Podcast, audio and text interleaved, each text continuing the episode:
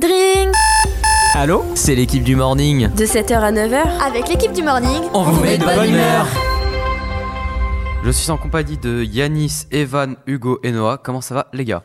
Ça va bien, ça va bien. Ça va aussi très bien. Ça va, ça va. Ça va super. Bon bah c'est cool alors. Alors aujourd'hui dans cet épisode de Territoire de la République, vous allez parler du droit à la sûreté et à la sécurité, c'est ça? Exactement.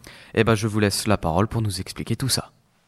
Bonjour chers auditeurs, nous allons vous présenter avec Noah, Yanis et Enzo un projet que nous avons fait en EMC qui consiste à défendre les droits à la sûreté. Nous allons premièrement expliquer ce qu'est la sûreté. La sûreté protège les individus contre les arrestations et les emprisonnements arbitraires. Solennellement affirmé par les articles 2 et 7 de la Déclaration des droits de l'homme et du citoyen, le droit à la sûreté s'inspire de l'exemple anglais qui, depuis la Grande Charte de 1215, a développé la notion d'habeas corpus.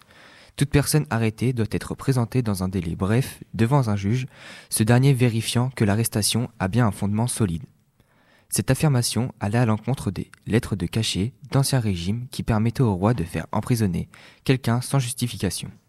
Si cette pratique fut en définitive peu répandue, l'affirmation solennelle d'une rupture avec l'ancien système était symboliquement essentielle. L'article 66 de la Constitution de 1958 offre à l'individu la garantie que nul ne peut être détenu arbitrairement. Il s'agit d'un droit qui s'impose à l'État. Je vais m'exprimer maintenant sur les violences sexuelles, sur les coups et sur les blessures volontaires sur des personnes de 15 ans ou plus. De 2008 à 2021, plusieurs violences sexuelles, de coups et de blessures ont eu lieu. Les violences à caractère sexuel recouvrent, les situations dans lesquelles une personne impose à autrui un ou des comportements, un ou des propos, oral ou écrits, à caractère sexuel. En d'autres termes, ils sont subis et non désirés par la victime. Elles sont l'expression de la volonté de pouvoir de l'auteur sur la victime. Ces violences portent atteinte aux droits fondamentaux de la personne, notamment à son intégrité physique et physiologique. Elles sont interdites par la loi et sanctionnées pénalement. Les violences sexuelles recouvrent différentes formes, agression sexuelle, viol, voyeurisme, harcèlement sexuel. Quelle qu'en soit la forme, ses conséquences, pour vous, sont importantes, nombreuses et durables, notamment anxiété, trouble- troubles du sommeil ou de l'alimentation, peur intense, culpabilité, dépression, isolement, conduite à risque ou agressive. Elles peuvent avoir un impact sur votre santé, mais également sur votre vie sociale, familiale ou encore professionnelle. Ces manifestations sont propres à chaque victime et sont variables dans le temps.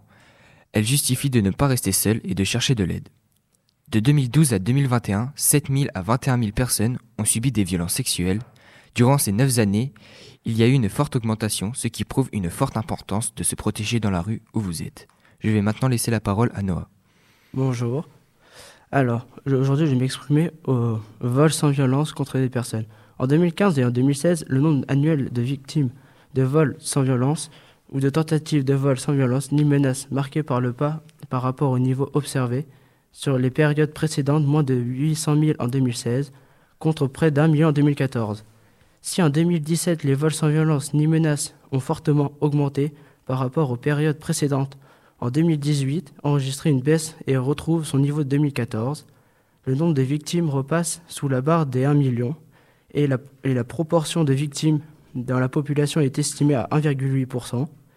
Le nombre de vols sans violence contre des personnes enregistrées par les forces de sécurité est- est en moyenne chaque année beaucoup plus élevé que le nombre de déplacements auprès des commissariats et de brigades de gendarmerie déclarés par les victimes interrogées dans l'enquête cadre de vie et de sécurité.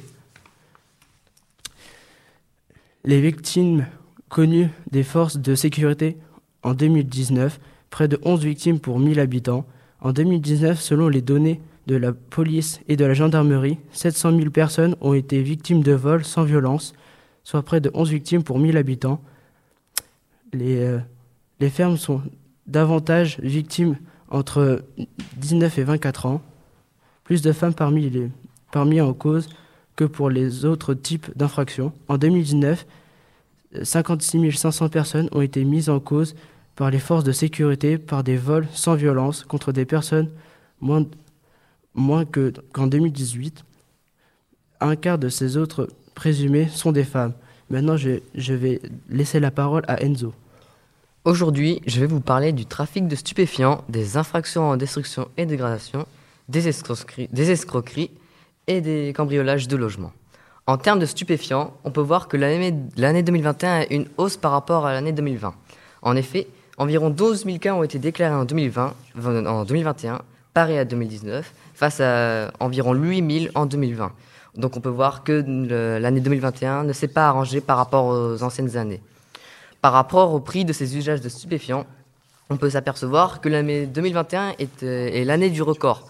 En effet, elle a officiellement environ 550 000 euros d'utilisés sur les usages de stupéfiants, face à 450 000 euros qui a été déduit max en 2020. Donc on peut voir un record que l'année 2021 vient de battre. Une très bonne nouvelle est présente en termes de destruction et dégradation. En effet, l'année 2000 l'année 2021 est une baisse considérable face aux autres années. Comme par exemple, en 2021, 540 000 cas de dégradation et destruction ont été signalés face à 650 000 en 2020. Donc on peut voir une baisse considérable de plus de 100 000 cas signalés, et ce qui est pour la France une très bonne nouvelle.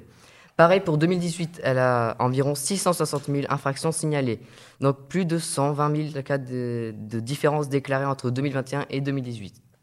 Donc ce qui reste une très bonne nouvelle pour l'année 2021.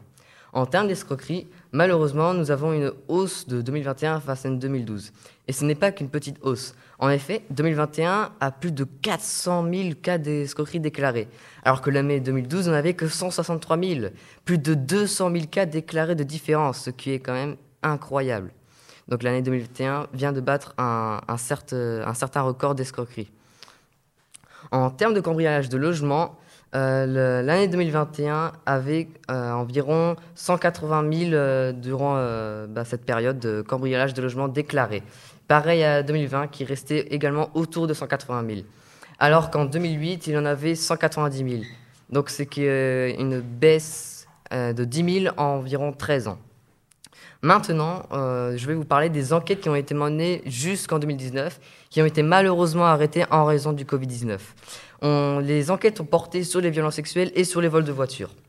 Sur les violences sexuelles, on peut voir qu'une personne sur dix qui en sont victimes se plaignent, ce qui est affreusement minoritaire. Alors que pour les vols de voitures, 9 sur 10 se plaignent de, de ces actes qui se sont passés. Malheureusement, on pense que les violences sexuelles, les personnes qui ont subi ces violences sexuelles risquent des de représailles en, fait, en, se plaignant à la police. Ces sources sont tirées du SSMSI, qui sont un site euh, que vous pouvez taper sur Google. Je vais maintenant laisser la parole à Yanis.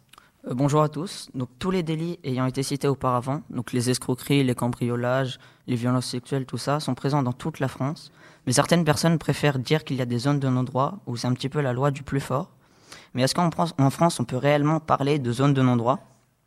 Il y a deux points de vue qui s'opposent. Donc les personnes qui pensent que les zones de non-droit existent et qu'il y a des endroits où les forces de l'ordre ne peuvent pas ou n'arrivent pas à intervenir. Et donc ces personnes disent qu'il y a plus de délits qui se produisent dans ces zones que dans d'autres endroits. Et le deuxième point de vue, c'est les personnes qui disent qu'il n'y a pas d'existence de zone de non-droit en France et que les forces de l'ordre ont les moyens, les forces de l'ordre ont les moyens d'intervenir partout et donc que les délits ont lieu dans toute la France et pas que dans certains endroits. Donc je vais laisser Enzo pour qu'il s'exprime euh, sur le sujet de- des zones de non-droit en France. En effet, si, vous, pouvez me permettre, je voudrais donner mon avis sur les zones de non-droit. Donc, euh, sur mon avis, je trouve que ces zones de non-droit sont vraiment abusées. En effet, la, police n'est plus la bienvenue dans ces zones, ce qui cause une certaine insécurité au niveau des citoyens. De plus, comme la police n'est plus présente, il ne peut plus sécuriser cette zone. Et donc, euh, un trafic se développe à grande vitesse. De mon avis, le président devrait faire en sorte d'éradiquer ces zones, comme je dirais. En effet, pour les citoyens, ils se sentiraient en sécurité puisque la police serait de nouveau présente, mais statistiquement parlant, le nombre de trafics aurait baissé considérablement.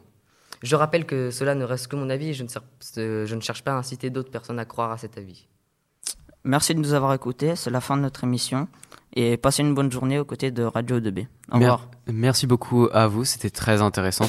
Vous aimez la plage et les cocotiers? Écoutez-nous à Mayotte sur la 102 FM. Vous aimez la pluie et le mauvais temps? Écoutez-nous à Nogent sur 101 FM. Alors vous allez aimer Radio 2B2B. Radio 2B